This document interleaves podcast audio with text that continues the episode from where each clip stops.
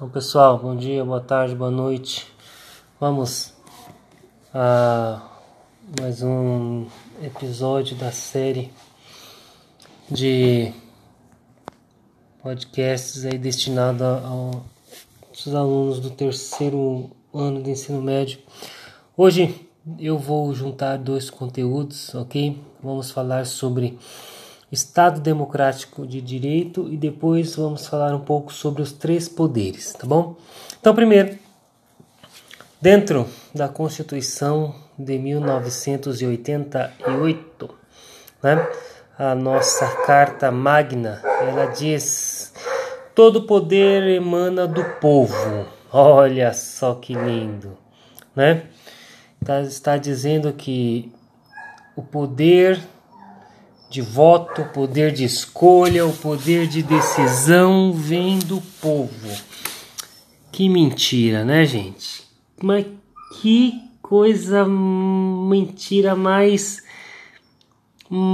mais lavada, sei lá. Mas vamos lá. O Estado democrático de direito, ele incide na escolha das leis pelo povo. Ó, oh, já começa aí.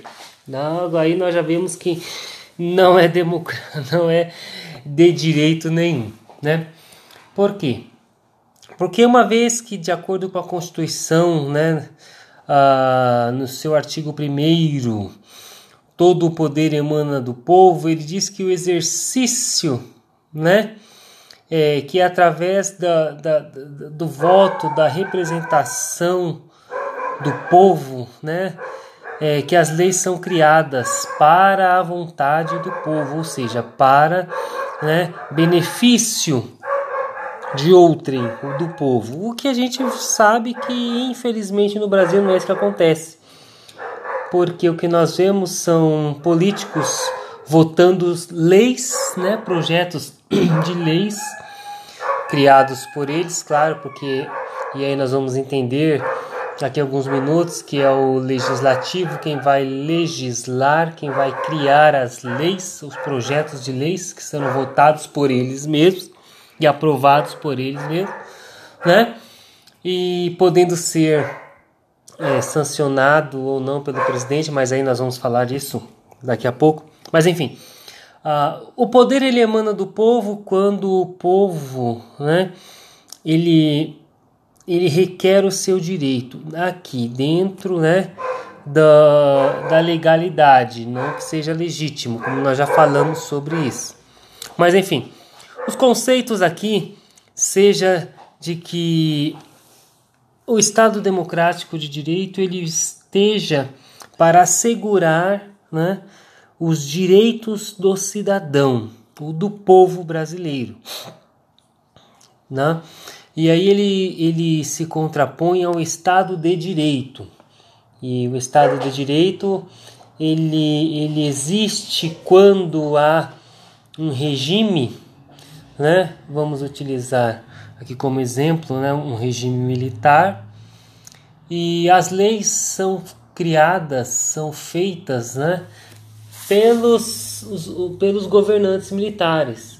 Esse, esse é uma característica porque não há, neste sentido, uma, não há uma participação da população, não é algo democrático. Já dentro do Estado democrático de direito, que é, que é para se contrapor ao Estado de direito, né, é, disse que o povo, né, o demo aí, ó, democrático, o povo que participa, o povo quem vai né, pedir essas leis e lutar para que essas leis sejam é, é, é essas, leis sejam criadas. É claro que hoje em dia existe apenas uma pequena, um pequeno, uma pequena parcela né, de pessoas que estão lutando para que leis sejam feitas, para que, que a Constituição ela seja desobedecida, né, seja rasgada, e aí a gente vê que o Supremo Tribunal Federal, né, os onze ministros,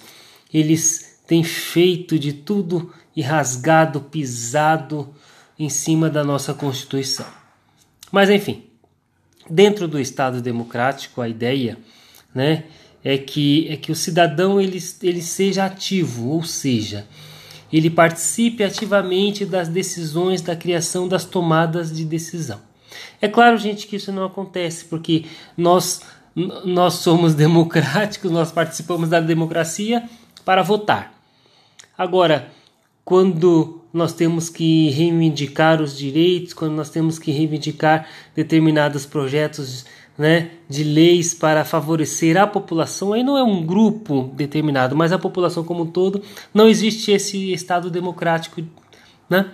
Por quê? Porque os mesmos que votam democraticamente não são ouvidos democraticamente.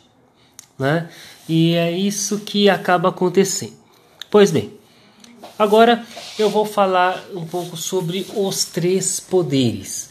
Aqui nós vamos entender que a separação dos três poderes ela vem ela, ela é defendida por Montesquieu né aí finalzinho do século 17 século 18 né ele vai se contrapor ao sistema monárquico absolutista né ou seja o governo do rei ou seja o poder nas mãos do rei. Então ele defende a separação dos três poderes, que os três poderes né, eles sejam separados, ou seja, que para se governar né, um país ou uma nação, é, os três poderes eles não se concentrem nas mãos de uma pessoa só. Quais são os poderes? O executivo, o legislativo e o judiciário. Né? Então, o poder legislativo ele já diz tudo, legislar. Né? Compete ao legislativo elaborar os projetos constitucionais, as PECs, né, os projetos de emendas constitucionais, os projetos de lei, e votar. Mas aí nós temos uma, uma divisão, porque nós temos os deputados federais e nós temos o Senado. Né? Ah, ah, em âmbito federal, tá? existe o âmbito municipal e o âmbito estadual do legislativo. Né? A Câmara dos Deputados, por exemplo, aqui em São Paulo, a LESP, né, Assembleia Legislativa do Estado de São Paulo, uh, que são onde estão os deputados estaduais, que nós votamos para ficar aqui, né? Uh, e, e no âmbito federal, aí nós temos os deputados federais e os senadores da República, né? Estes são são escolhidos pelo povo, né, para que possam lutar por melhorias e por verbas para, né, melhorias para o país, para a nação e para os seus redutos, os seus estados, os estados aos quais foram eleitos, né? E aí nós é, é interessante porque os deputados e os senadores, uh, quando um deputado ele redige, ele cria um projeto de lei, né? Uh, o plenário aprova né? Passa, tem toda uma, uma tem todo um, um, um, todo um critério a ser seguido, né? Uma Câmara de Constituição e Justiça, tal, tem que saber se é constitucional ou não, porque é, todo projeto de lei ela precisa ser constitucional, ela precisa ter, ela precisa obedecer à Constituição do país, né? E aí uh, cria-se o projeto, tudo começa com o projeto. E aí uma vez que, se, que for que esse projeto ele é ele foi aprovado pela Câmara, no plenário, né, nos deputados, ele, ele é enviado para, o, para o, sen, o Senado, senadores. E aí os senadores vão votar, vão analisar, vão fazer todo aquela, aquele trâmite moroso, né, que só eles sabem. E se foi aprovado por eles, ok, né, abre-se uma votação, abre-se uma votação no plenário, o plenário do Senado ele, ele vota, e aí vai para o presidente sancionar. O presidente aí sendo chefe do executivo, que nós vamos falar daqui a pouco. Algo interessante é que o, tanto o Senado quanto os deputados, ambos podem criar né, projetos de leis. Só que um aprova o outro. Por exemplo, o deputado, a Câmara dos Deputados, cria um projeto de lei e quem, é, quem tem que aprovar esse projeto de lei são os senadores. E vice-versa, o Senado cria um projeto de lei, tem que enviar para os deputados para eles aprovarem. Né? E aí tem lá a sua primeira, segunda instância, a votação simbólica, a votação né, as votações que vão decidir. E aí quem vai articular se vai votar, se vai passar ou não na casa, são os líderes partidários, né, junto com os presidentes da casa. No caso hoje, hoje, né, o Alcolumbre, que é o presidente do Senado, Davi Alcolumbre, e os Câmara dos Deputados, deputados federais, lá o senhor Rodrigo Maia, né, Rodrigo Maia que tem se posto aí como um, o chefe do executivo. Enfim, vamos lá. Então, essa é a característica do legislativo, característica das repúblicas, tá bom? Muito bem. Uh, e aí nós temos o executivo. O executivo, né? O poder executivo ele é representado pelo presidente. Aí dentro nós temos, podemos ver né, no presidencialismo e o parlamentarismo, né? Mas no nosso caso, em caso de Brasil, é o presidente da República. E aí ele é amparado pelos seus ministros de Estado. Né? E é o poder executivo quem vai, quem vai é, pôr as leis em prática, né? E vai governar em prol da nação. O poder, o poder executivo ele representa o Estado, né? O Estado aqui o governo, a representação máxima né, de um território nacional. É ele quem vai governar para o bem do povo da sua nação. Então o executivo ele é representado, ele, como, ele tem como chefe o presidente da república. Ou, se for né, parlamentarismo, né, o, o primeiro-ministro amparado lá pelos demais. Ok? E, e, e pelo chefe de governo o chefe de Estado, desculpem, que aí seria a figura do monarca, né? Mas enfim, ambos precisam obedecer à Constituição. É por isso que existe a Constituição. Né? A Constituição ela deve ser obedecida em tudo. E depois nós temos a ah, esse que, que traz tanta, tantos, tantos desacordos né? hoje, o poder judiciário que tem como a sua representação máxima né? O Supremo Tribunal Federal, o STF, os 11 ministros, né, que tanto tem ganhado notoriedade, infelizmente, né, por soltar bandidos, por legislar. O judiciário não legisla, não cria leis, mas eles têm criado leis, né? Tem, tem transformado o STF numa casa de, de manipulação política, quando deveria ser totalmente imparcial. Assim como o Estado ele deve ser laico, né? O Estado ele não deve sofrer nenhuma influência religiosa de nenhuma parte. O STF deve ser um lugar em que não deveria se fazer política. Por quê? Porque quem faz política defende um lado e nem sempre o lado que se defende é o lado correto. Daí a gente vê o ministro Gilmar Mendes soltando bandidos, né?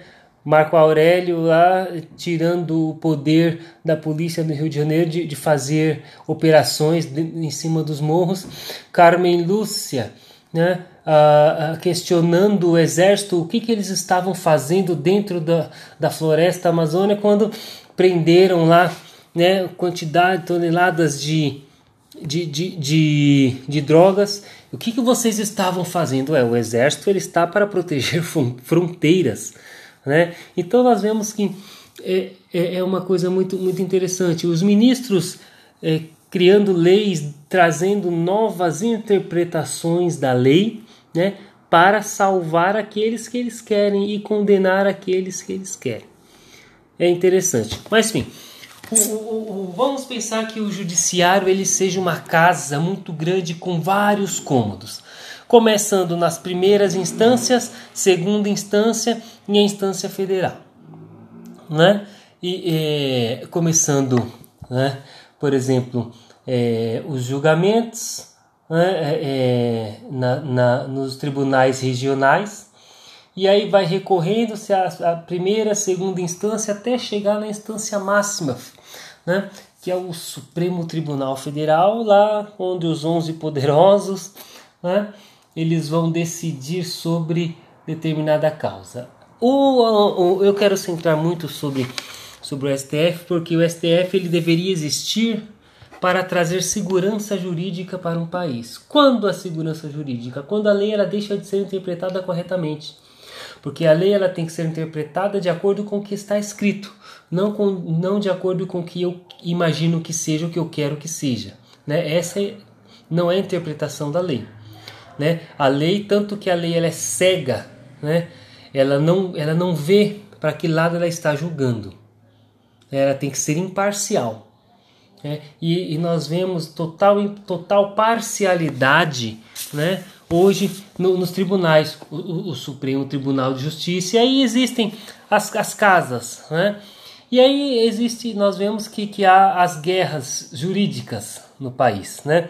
Um juiz né, ele derrubando uma liminar de outro, concedendo aqui, soltando ali, prendendo, enfim fazendo o que querem, derrubando, tirando do presidente né, da República o direito, como chefe do executivo, de gerir um país numa pandemia, né, atribuindo é, esse dever a prefeitos e governadores que fazem o que querem, agem como ditadores, né, mandando prender, cobrando multa, fechando o comércio e a economia vai ruindo, mas não tem problema. E depois né? Aí esquece quem, quem foi que fez e a culpa recai sobre o chefe do executivo, é claro.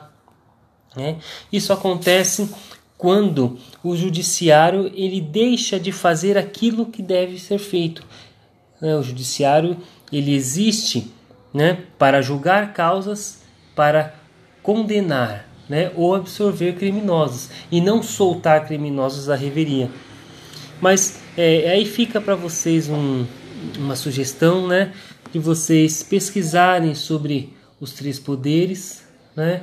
E é muito interessante quando nós vemos a atribuição de cada um e, e vemos e aí fica muito muito muito notório sabermos qual é, né? Dos, dos três poderes, quais não estão seguindo aquilo que deve ser feito, quais estão rasgando a Constituição e pisando em cima.